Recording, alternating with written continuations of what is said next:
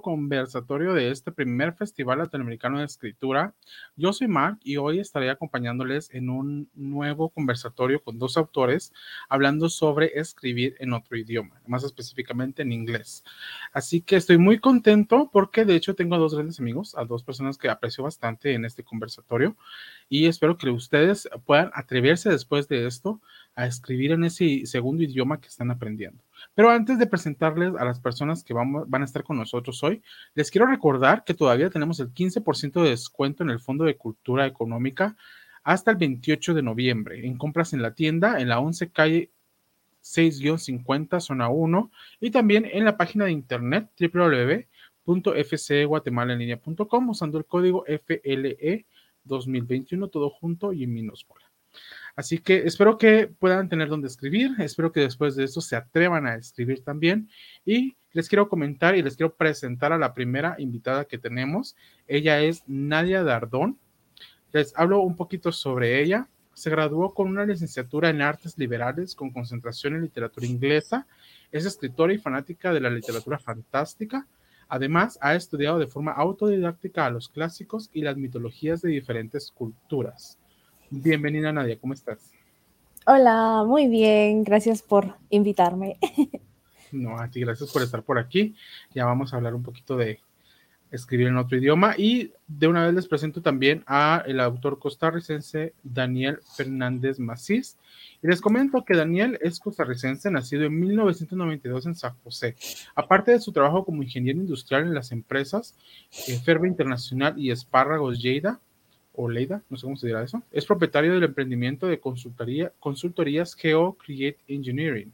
En su tiempo libre se ha convertido en el autor de Tale of Two Brothers, una obra de suspenso posapocalíptico escrita en inglés, y de Testigo de mi muerte, un, libro de suspenso criminal con una narración evolutiva e innovadora. Este mes ha publicado Travesía de dos hermanos, la traducción al español de su primer libro, el cual está teniendo una acogida muy positiva en los mercados hispanohablantes. Sus obras son publicadas a través de Amazon, por lo que están disponibles a nivel global y vive actualmente en San José con su esposa Natalia. Hola, ¿qué tal estás, Daniel?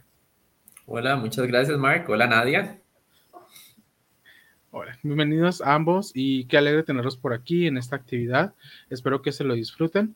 Y como bueno, como ya he dicho, vamos a hablar sobre escribir en otro idioma.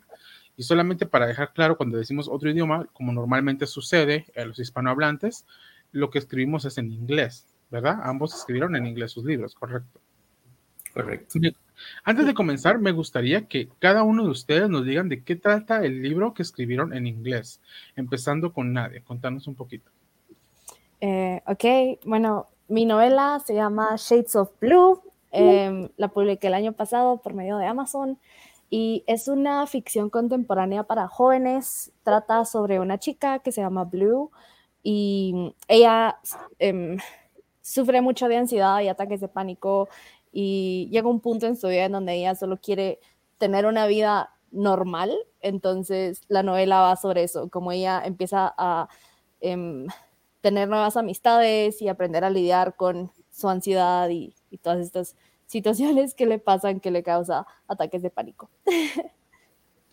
Me parece muy bien interesante, muchas gracias. Y tú, Daniel, cuéntanos un poquito de tu libro. Bueno, yo igual que Nadia, publiqué por Amazon, publiqué Tale of Two Brothers. Este lo publiqué en el 2018 y es un libro de suspenso distópico que cuenta la historia de dos hermanos que han sobrevivido siete años sin sus padres.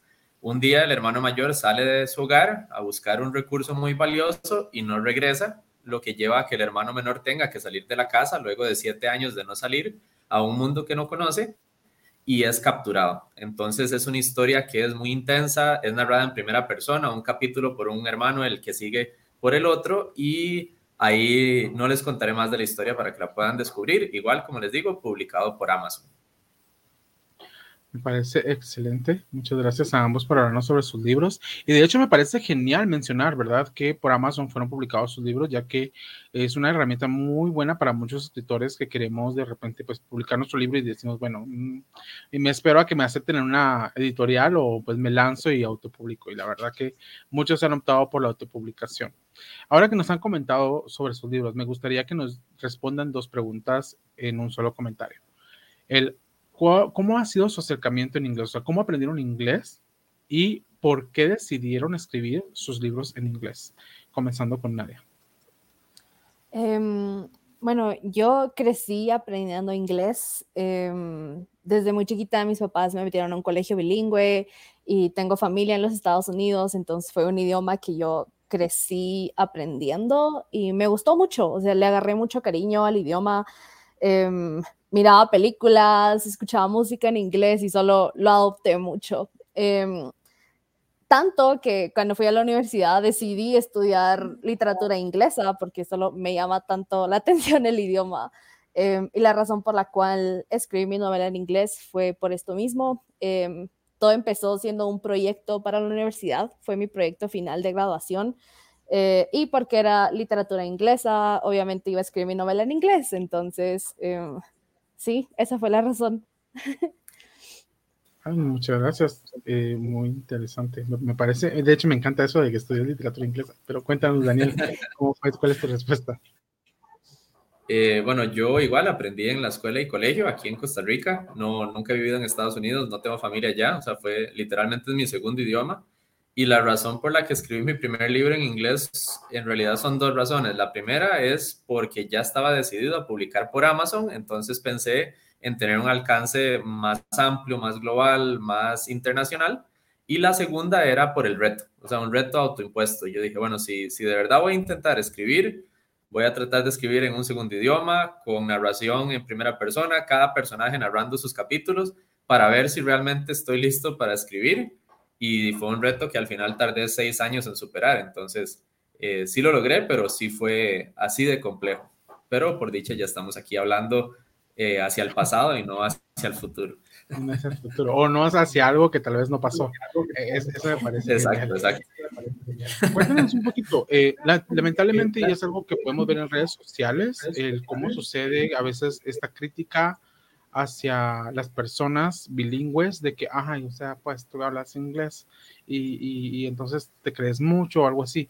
¿En algún momento ustedes eh, han pasado, eh, yo en mi vida la verdad que sí lo he pasado bastante, eh, pero en algún momento alguien les, les dijo eso, así como, ay, pues lo vas a en inglés porque ni modo, te crees un poquito más. ¿Tuvieron alguna experiencia de esa manera? Cuéntanos, nadie.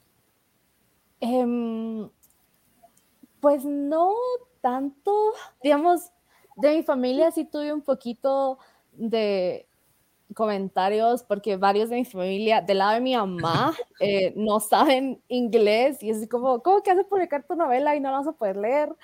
Em, pero de lo contrario, la es que sí no he recibido mucho, em, pero, o sea, sí estoy muy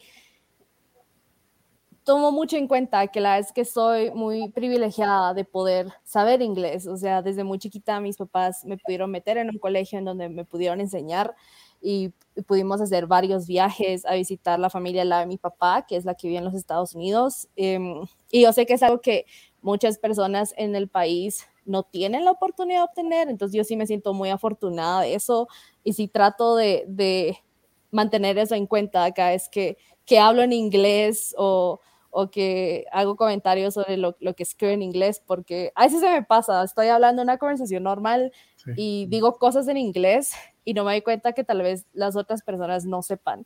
Entonces es, es esa como pequeña línea que uno tiene que ir manejando para em, no, tal vez no ser como ofensivo de cierta forma. sí.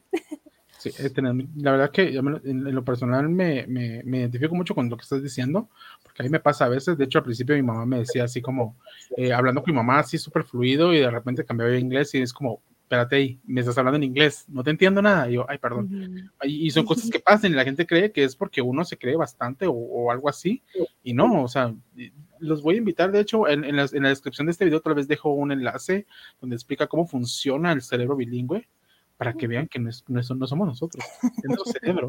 cuéntanos, Daniel, cuéntanos un poquito sobre este tema. No, afortunadamente nunca he tenido una experiencia desagradable. Eh, lo que sí es que recibí muchas solicitudes para la traducción, eh, que es una gran fortuna de personas que querían leer el libro en español. Entonces, por eso fue que ya le dediqué dos años y acabo de publicarlo en español, que ha sido maravilloso. la única experiencia que sí tuve con lo del inglés fue que al puro inicio logré introducirlo en una de las librerías más grandes de aquí, de Costa Rica, pero lo colocaron en la categoría de literatura costarricense. Y es un libro en inglés. Entonces, en seis meses se vendieron tal vez seis copias y sacaron el libro de la librería y me devolvieron las copias. Cuando ya publiqué mi segundo libro en español, volvieron a acercarse y yo les dije, ok, pero volvamos a introducir el libro en inglés, pero en la categoría de literatura en inglés. Y eso fue hace algunos meses y en, un mes se vendieron 10 copias, a diferencia de eh, 6 copias en 6 meses cuando estaba en literatura costarricense. Entonces, yo soy muy orgulloso, obviamente, de ser costarricense, de ser latinoamericano, pero también el, el, el ser un libro en inglés lo hace tener que competir en otras categorías y uno lo tiene que entender así. Eh, lamentablemente ya entra en categoría de literatura en inglés y en las, en las librerías como literatura costarricense o latinoamericana pierde mucha competitividad eh, si lo colocamos ahí, ¿verdad? Es la única experiencia realmente que he tenido por haber sido en inglés que fue negativa. Correcto. No, de hecho, Qué bueno que mencionas eso. Yo trabajando como librero vi eso. Es muy importante cómo se categorizan los libros, porque a veces los clientes es como, bueno, yo vengo por este tipo de libro y voy directamente a eso y si no está ahí, pues no lo voy a ver, no lo voy a notar, ¿verdad? Me gustaría que nos hablen un poquito de su experiencia desde el momento en que publican el libro en ese segundo idioma, porque es un mercado totalmente diferente al latinoamericano. ¿Qué, expectativas tenían ustedes y cómo les ha ido a ustedes eh, en este mercado? Cuéntanos un poquito, Bueno, primero yo empezar a promocionarlo sola, creo que fue como lo más difícil, como tratar de vendérselo a extraños por medio de redes sociales. Em, yo lo publiqué en Kindle, que es el, libro electrónico de Amazon, y en paperback, eh, pasta suave. Y, y pues a promocionarlo en todas partes. Em, la verdad es que yo em, mi red social que está ahí es mi Bookstagram, mi cuenta sobre libros y toda la cuenta está en inglés, entonces la audiencia y mis seguidores ya leían mucho en inglés y entonces tuve mucha suerte alcanzando un público en inglés. Aquí en Guate venderlo fue un poquito más difícil, em, por eso mismo, porque había mucha gente que no leían en inglés y querían leerlo en español. Em, pero una vez ya lo empecé a vender en tiendas de libros, em, lo empecé a vender en Sofos eh, y desde ya pedí que lo metieran en el área de jóvenes, porque es una novela juvenil. Eh, y ahí tienen todos libros en inglés y en español juntos. Eh, pero gracias a Dios, la vez que se, se ha ido vendiendo muy bien. llama la atención la portada, me han dicho. que bueno, yo la diseñé. Entonces, sí, eso, como buscar el público en específico a quien tú quieres venderle y lograr venderlo creo que fue lo que más me costó, pero, pero ahí voy, poco a poco. Muchas gracias. Cuéntanos, Daniel. Sí. Eh, muy, muy de la mano con lo que acaba de mencionar Nadia, eh, cuando uno ya tiene claridad de que va a ir a competir en un mercado internacional, tiene que salir con lo más armado que se pueda. Entonces, como dice Nadia, bueno, la, tu portada es preciosa, no sabía que la habías hecho vos. En mi caso yo sí tuve que contratar porque jamás podría editar algo así de bonito. Entonces, lo primero fue eso, prepararme para ir a competir a nivel internacional. Y además, bueno, Amazon da distintas herramientas para poder promocionar el libro, ya sea como producto patrocinado en Amazon o utilizar esquemas gratuitos o esquemas de descuentos. Entonces, también es importante aprender a usar eso porque necesitamos darle difusión a nivel internacional. Y aquí a nivel nacional, en Costa Rica, algo que digamos que fue estrategia y fue suerte. Eh, al puro inicio, yo llevé mi libro a una tienda que se encuentra en el Aeropuerto Internacional de, de San José. Y entonces ahí hay una tienda que tienen locales dentro de los aeropuertos del país, en muchos hoteles e incluso en otros países. Y entonces ahí ha sido muy exitoso el libro porque eh, yo lo, lo envuelvo en una bandera de Costa Rica y entonces se vende como un souvenir que, que, ha llamado mucho la atención. Entonces aquí en Costa Rica ese es mi principal cliente, las tiendas del aeropuerto y hoteles. Y a nivel internacional, como dice Nadia, es una lucha de todos los días de promocionarse para tratar de salir del círculo de amigos y familia, pero sí se puede. O sea, la verdad, para los que están aquí conectados viéndonos, eh, sí se puede. Es, es totalmente factible ir a competir y tener eh, un buen grado de éxito. Oye, qué bonito eso. Me gusta, me gusta eso que mencionas de llevarte un libro como souvenir del país. La verdad que yo haría eso. Yo me voy a otro país y compro todos los libros que pueda de autores nacionales y me los traigo a Guatemala, ¿no? Porque al final, qué bonito conocer la literatura de otro lado.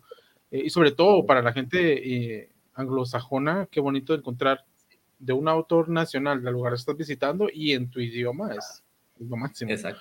Y Mark, si me dejas así un, pequeño paréntesis con eso, ha sido muy bonita la experiencia porque a veces para uno es más satisfactorio vender un libro a alguien que verdaderamente lo valora que vender 100 copias, por decir algo. Y en este caso, como decís vos, me han escrito eh, turistas que han venido a Costa Rica porque yo también le coloco mis redes sociales y me contactan y me cuentan esa, esa experiencia que vos acabas de decir. Yo fui a Costa Rica, me encantó el país, fui a estos lugares y me encontré su libro en el aeropuerto y fue un, souvenir que ahora me traje a mi país y, y, es muy bonito porque son experiencias que nunca hubiese tenido de no haber publicado un libro en inglés. Entonces también es muy gratificante eh, tener esa, esa oportunidad de interactuar con personas de otros países, incluso de otros continentes, ¿verdad? Correcto. no, sí, no, imagínate otro continente, del otro lado del charco, el libro de Daniel, por ahí. Ah, qué bonito. Eh, hablemos un poquito como del proceso de escritura de, sus libros. Eh, al ser un segundo idioma, por ejemplo, eh, y al escribirlo, ¿ustedes tuvieron algún desafío, como por ejemplo en español? El mayor desafío que yo veo, eh, al menos como guatemalteco, es no caer en los chapinismos, en el guatemaltequismo, ¿no? De qué onda o chilero, cosas así. Pero en inglés, como por supuesto esas palabras no existen en sí, ¿cómo, ¿cómo, lo manejaron? ¿Trataron, por ejemplo, de usar slang o para que se escuchara como un poquito más americano? ¿O se fueron como por lo neutral al principio?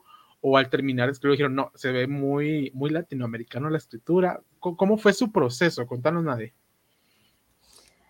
Mm, bueno, yo sí traté de hacerlo lo más neutral posible, no, no incluir muchos slangs para no encerrarme en una sola cultura. Em, pero, digamos, yo sí estoy muy acostumbrada a escribir en inglés, o sea, yo empecé a escribir cuando tenía 13 años, eh, y, mm, y, porque le, había agarrado tanto amor al, lenguaje en inglés que varias de las historias que yo crecí escribiendo eran en inglés, entonces como que ya tenía bastante práctica eh, escribiendo y leyendo que avanza un montón el vocabulario de leer en inglés, entonces em, no me costó mucho en ese sentido creo que la traducción al español fue lo que más me costó, pues como meterle esas como ya frases más hispanas, creo que fue lo, lo que, lo que más me, costó para hacerlo, eh, que no se sintiera como literal una traducción, sino que sí un libro escrito en español. Em, sí, eso. Muchas gracias. Cuéntanos, Daniel, ¿cómo fue tu experiencia? Eh, bueno, yo, este, como les decía, Tale of Two Brothers lo escribí orgánico o escritor de brújula, como dicen. Entonces fue, eh, fue un reto, pero también fue muy interesante porque entonces cada vez que yo tenía tiempo para escribir, iba avanzando la historia. Entonces, al no ser tan estructurado desde un inicio, me permitió que la historia fuese fluyendo. Entonces era más sencillo porque era más como, como un inglés más conversacional o un inglés menos técnico, por decirlo de alguna manera. Eh, entonces ese, fue el proceso que hice y me ayudó mucho porque no, no tenía tantas limitantes como en un proceso más estructurado o, no tenía ya la historia en mente, entonces fue una evolución en conjunto conmigo y cómo iba madurando como, como autor. Y, al final el resultado me, me gustó mucho, eso sí, contraté una empresa estadounidense para la edición y ellos, claro, que encontraron muchos temas así. De hecho, ellos siempre me decían, es que usted comete tres errores, pero los comete miles de veces. Y eran obviamente errores que están radicados en que soy una persona hispanoparlante, ¿verdad? Entonces, eh, es, es, fue interesante, aprendí mucho.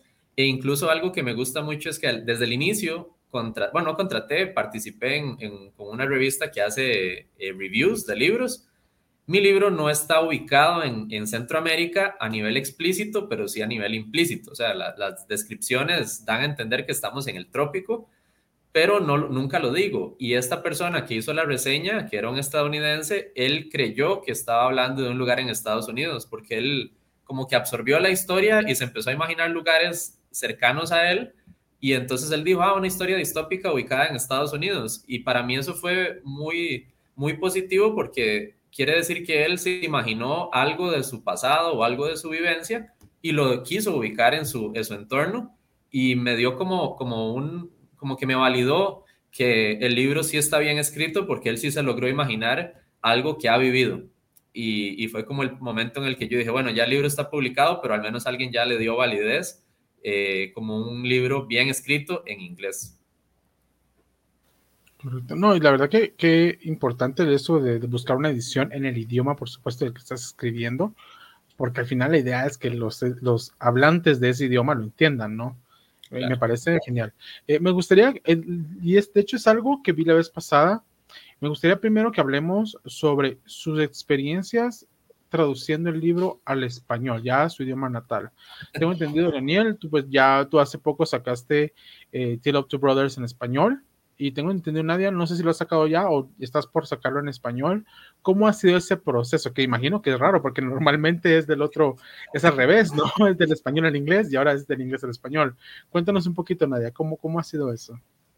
Um, sí, yo todavía estoy en el proceso, espero poderlo publicar en español el próximo año, cruzo los dedos para que sí sea posible.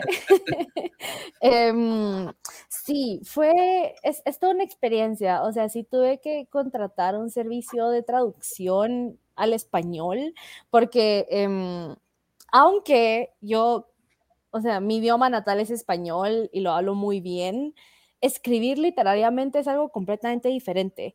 Y, y, mm, yo no leo muchas novelas en español, entonces como que mi lenguaje literario en español es muy pobre.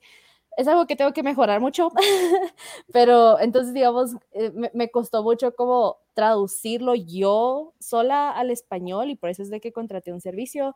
Eh, lo fuimos manejando juntas y de las primeras cosas que, que nos topamos fue cómo traducimos el nombre del personaje principal. O sea, ella, el personaje se llama Blue, como azul en español, y es como, no la voy a llamar azul. Y, y digamos como el título del libro es un juego de palabras, se llama Shades of Blue, y cada capítulo es un tono diferente de azul, eh, porque cómo se explora la vida del personaje, como que vas viendo las diferentes etapas que ella va pasando, y entonces era por eso como los diferentes tonos de ella. Y así como, entonces, ¿cómo, cómo, lo, ¿cómo traduzco el título para que tenga el mismo sentido y que no le cambie el nombre a ella? Fue, un pequeño lío, eh, al final lo logramos resolver eh, con una opción en la que me, me, sentía satisfecha. Todavía no es oficial, entonces no lo voy a decir. Pero eh, sí, es como traducir esas pequeñas cosas que en inglés tenían mucho sentido y lograr una forma para que en español tengan o el mismo sentido o la misma importancia fue lo que más me costó a mí. ok, de hecho, me relaciono mucho con eso, porque si llamarle a alguien azul sería muy raro. o, o, o, si no, vas a tener que irte por lo de intensamente y decirle tristeza o algo así, porque no, no, no veo cómo salir de eso, pero me espero ansioso a ver cómo, cómo resolviste eso, porque eso, esos son eh, choques idiomáticos, ¿verdad? Que, que, que, nos enfrentamos, en este caso tú te estás enfrentando con tu libro, y, y me parece bastante interesante. Ahí voy a estar atento para ver cómo lo resolviste. Contanos un poquito, Daniel tu experiencia? Eh, bueno, lo primero yo coticé servicios de traducción en, en, España, en Argentina, en otros países, pero eran excesivamente costosos por la cantidad de palabras que tiene Tale of Two Brothers. Entonces ahí yo dije, bueno, tal vez yo puedo traducirlo. Y empecé poco a poco, me di cuenta que es un proceso complejo y es extenso, duré dos años. Yo pensé que traducir tardaría un par de meses y no, fue muy, muy extenso como les contaba, requirió un proceso de edición profesional también, ya de alguien, obviamente, que edita en español, porque es un nuevo libro, pero lo que me gustó mucho fue que Tale of Two Brothers yo lo empecé a escribir en el 2012 y ahora estamos en el 2021, o sea, han pasado nueve años y creo que he mejorado como autor en estos nueve años, he aprendido. Entonces, eh, más que una traducción, yo lo veo como una edición nueva de Tale of Two Brothers, porque aparte de lo que contaba Nadia, que sí, claro, tuve que traducir muchos eh, muchas expresiones o, muchas metáforas o dobles sentidos que en inglés tienen sentido y en español lo pierden, eh, también encontré muchas cosas que podía mejorar en, mi libro luego de, estos años de experiencia y sí lo logré hacer en esta versión en español. Entonces, incluso a las personas que me han preguntado, es que yo ya leí Tale of Two Brothers, eh, me recomendaría leer Travesía de dos hermanos. Yo les digo, no, no por tratar de vender, pero es un libro que es nueve años después eh, en cuanto a experiencia mía como autor. Y sí siento que es un libro nuevo, sí siento que es un libro que tiene muchas cosas que mejoró y, que puede cambiarle la, percepción o, la experiencia de lectura a los lectores y lectoras que decidan explorarlo. Entonces, eh, fue un proceso que me encantó, la verdad. Yo creo que seguiré traduciendo mis propios libros porque me encantó. Lo que sí es que ya sé que toma su tiempo. Entonces, tengo que dedicar tiempo a, a poder trabajar en eso arduamente. Sí, es prácticamente reescribir tu libro, ¿no? Eh, pero es bonito y me parece genial. La verdad, yo les felicito a ambos que ustedes busquen a profesionales que puedan ayudarles, porque muchas veces ese es el error de los escritores que pues dicen, no, yo lo hago ahí, yo lo edito y cuando sale el libro uno se queda como, ¿qué dice aquí? ¿verdad?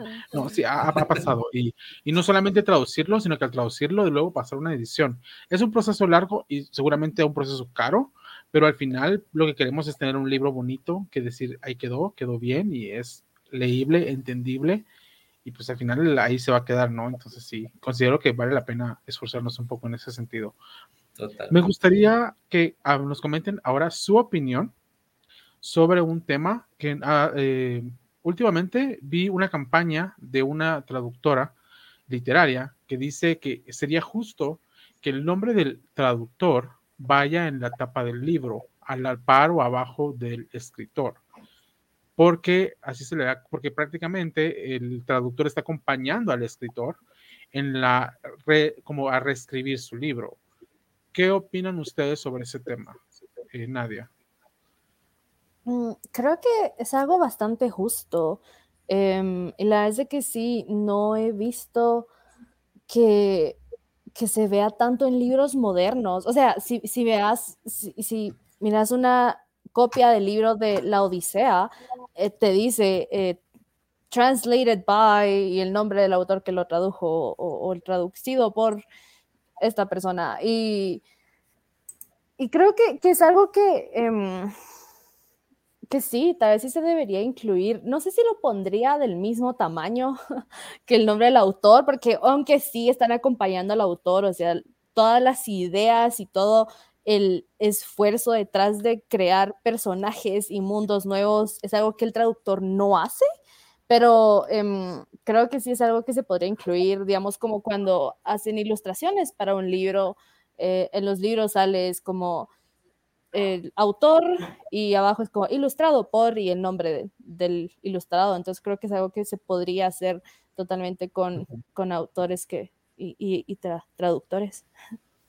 Sí, de hecho, eh, concuerdo totalmente contigo y también como comentario, muchas personas, entre esos salud, me incluyo yo, eh, muchas personas se basan en comprar un libro que originalmente está escrito en inglés y está traducido al español y se basan en el nombre del traductor, porque dicen, ah, él, traduce bien, ¿verdad? Entonces lo compran. O mm, no conozco ese traductor, mm, mejor no lo compre porque no sé qué tan bien traducido está. ¿verdad? Entonces me he topado con un par de personas que, que, se basan en eso. Entonces sería, la verdad que, como tú dices, traducido por, y en, y en la pasta para decir, ah, yo le tengo fe a ese traductor, me lo llevo. ¿Verdad? ¿Qué opinas tú, Daniel, sobre el tema de los traductores? Totalmente de acuerdo. O sea, en especial ahora que viví la, la experiencia de traducir un libro, de verdad se lo merecen.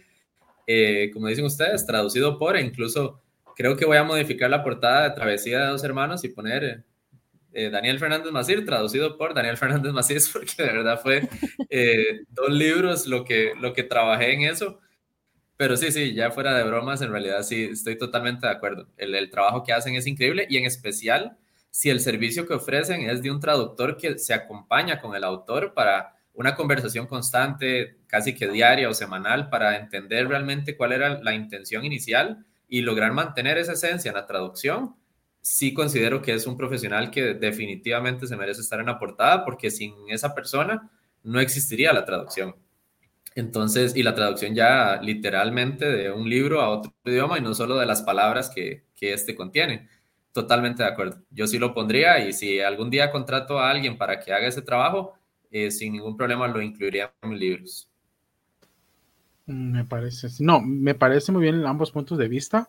Eh, como les digo, más que todo, también como para sentido de marketing, ¿no? Es como, ah, mira, este traductor vende, más que este, ¿no? Entonces, la gente pues ya le tiene confianza a este traductor. Entonces, si ponemos que fue traducido por él, la gente lo va a comprar con toda seguridad, ¿verdad? Eh, no, y de hecho, otra cosa, y algo, algo que comentábamos antes de comenzar con la transmisión, yo estoy empezando a trabajar como intérprete por teléfono y no basta con saber ambos idiomas bien. Por mucho nivel que tengas en ambos, cuando ya hablamos de traducir o interpretar, tiene su técnica, tiene su maña, como decimos, y creo, y definitivamente, digo yo, mis respetos para los que estudian para interpretación y traducción. Esperemos de repente tener por aquí a un traductor literario que nos hable un poquito sobre lo que hace. Pero bueno, eh, ya tal vez como para ir terminando, me gustaría que me cuenten un poquito ahorita qué están haciendo, van a seguir escribiendo en inglés, eh, qué proyectos están, están haciendo eh, hablando de literatura. cuéntenos un poquito, Nadia. Em, pues ahora seguir escribiendo. Estoy trabajando en una nueva serie de libros. Em, no sé cuándo se van a publicar esto, si no, no creo publicarlos pronto porque lleva mucho trabajo. Em, es una serie de fantasía y es una fantasía épica, entonces el mundo que estoy construyendo cada vez se expande mucho más. Eh, pero ya voy trabajando en el segundo libro. El primero todavía tengo que editarlo un montón de cosas, pero, pero ahí va. y, y sí, ahí trabajando en, en redes sociales, tengo un blog y solo compartiendo mi experiencia como lectora y como escritora. Eso es bonito. De hecho, siento que el blog es un de que de hecho, después de esta plática a las 7 vamos a hablar sobre eso, cómo usar el blog como medio para poder eh, difundir nuestro trabajo literario y me parece re bien, porque quiera que no, entre la publicación de un libro y la publicación del otro, la gente quiere, bueno, ¿qué pasó con Nadia? Solo nos dio un libro y se desapareció, ¿qué sucedió con ella? Entonces ahí vas tú subiendo a tu blog y la gente dice, ahí está Nadia, ok, ya, te tienen en la lupa, me parece genial. Y tú, Daniel, ¿qué nos cuentas un poquito de qué, qué va a pasar? Perfecto, ¿no? Primero felicitar a Nadia, ojalá que te vaya muy bien con esta fantasía épica. Me alegra ver no solo a una, a una mujer, sino también a una mujer latinoamericana eh, entrándole ese reto que me parece gigante y espero leerte pronto, eh, pronto en, en, años autor o autora, que ya sabemos que son un poquito largos, pero pronto. Y, y bueno, también, yo también escribo, tengo un blog en mi página, porque justo como dice Mark, si no escribimos en, en nuestro blog y no aparecemos en redes, nos desaparecemos entre libros, entonces eh, de fijo voy a, ver tu, charla de las 7 para aprender sobre blogs y con respecto a mi trabajo ya de, lo que estoy haciendo con mis libros, me han pedido muchas secuelas de Tale of Two Brothers y de Testigo de mi muerte, entonces creo que los voy a complacer con por lo menos un par de precuelas de Tale of Two Brothers que ya las tengo diseñadas. Y como soy autor independiente y yo soy mi propio jefe, entonces eh, voy a decidir salirme un poco de mis géneros de suspenso o, distópico o así, y ya tengo estructurado como un romance o como eh, algo por ahí más vivencial, más de comedia, más, más light, digamos. Entonces, también yo creo que pronto voy a estar publicando tanto precuelas de Tale of Two Brothers como un libro de, de romance o de vivencia o, o juvenil, por ahí anda eso, pero me emociona mucho porque eh, va a tocar ciertas vivencias que he tenido yo o personas queridas eh, de, mi infancia o de mi juventud o mi vida en general. Entonces estoy muy emocionado de explorar nuevos géneros y volver a entrarle al mundo de Tale of Two Brothers. Eh, eso sí, no sé esas precuelas en cuál idioma saldrán primero. Eso es algo que tengo que decidir todavía, volviendo al tema de esta charla. No, sí, no, y es que ahora creo que es como un poquito más de bueno. Ya lo publiqué en inglés primero, ahora esto qué. Sí, no me imagino. Ahora tengo que complacer a los, a los hispanoparlantes primero. Sí, ya, ya nos toca, te van a decir, ya nos toca. exacto, pero bueno. Sí, chicos, la verdad que muchas, muchas gracias por haber estado aquí con nosotros. Eh, ya recuerden, chicos, nos pueden seguir, que de hecho, solamente antes de terminar, quiero comentar que como pueden ver aquí abajo, tenemos algunos anuncios y ya hemos pasado uno de un taller de escritura creativa para jóvenes que se va a llevar a cabo el 25 de este mes y es con Nadia Dardón. O sea, dice Nadia Dardón, es ella, es Soy yo. es Nadia Dardón. Entonces, yo les sugiero que se metan, eh, es para jóvenes, como dice, ya tuvimos un, uno de escritura creativa para adultos, pero les sugiero que aprovechen a aprender de Nadia. Como pueden ver, ella tiene ya una licenciatura en literatura y todo, y yo cada vez que hablo con ella aprendo bastante, créanme que sí. Entonces, solamente como anuncio para, igual manera, Daniel, aquí, también da talleres, ahí pueden seguirlo a él en sus redes sociales. Es muy bonito, la verdad, que haya eso, porque muchos escritores buscan y dicen, bueno, pero ¿cómo empiezo a escribir y todo? Y nos vamos a, lamentablemente, talleres o cursos de gente angloparlante, y qué bonito que haya también para los hispanohablantes, donde podamos aprender a escribir un libro, porque no es lo mismo escribir que escribir un libro. Son dos cosas, la verdad, muy, muy diferentes. Sí. Pero bueno, para ustedes que nos están viendo o que nos están escuchando, ¿verdad? En el podcast, eh, espero que puedan seguir atentos a nuestras redes sociales. Ahí estamos publicando todas las actividades. Ya estamos a poquito de terminar este mes de noviembre y que se termine el primer festival latinoamericano de escritura. Así que nos vemos en un próximo, una próxima actividad. Que tengan feliz noche. Gracias, chicos. Gracias. Feliz noche. Muchas gracias, Mark y Nadia. Que tengan feliz noche. Gracias, igual.